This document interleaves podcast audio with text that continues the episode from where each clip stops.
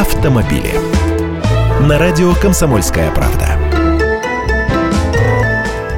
Здравствуйте. Оказывается, многих покупателей автомобилей теперь больше волнует, как подружить машину с гаджетом, а не то, как она едет. Для четверти всех хозяев новых машин сейчас важнее не мощность, скорость или расход топлива, а именно возможность подключить свой смартфон к бортовой медиасистеме. 28% покупателей именно это ставят на первое место. Такие данные мирового исследования приводят автопроизводители.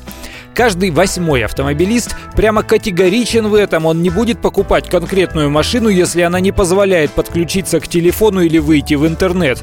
Правда, есть и обратная реакция. 37% не хотят дружбы телефона и автомобиля из соображений конфиденциальности, а половина опасается хакерского взлома машины, если к ней будет доступ через интернет. Вот докатились. Кто бы мог подумать о таком в эпоху карбюраторов и трамблеров? А теперь каждый пятый готов изменить любимой автомобильной марки только из-за того, что машина не устраивает его из-за плохой медиасистемы или отсутствия интернета в салоне. И чем больше человек времени проводит за рулем, тем актуальнее для него телефонная связь и возможность доступа в социальные сети. Что приходится делать автопроизводителям? Идти навстречу. Британский инженер из Nissan прямо так и говорит. «Моя работа заключается в том, чтобы человек, который пришел выбирать машину, не ушел из автосалона из-за того, что она не подходит к его мобильному телефону».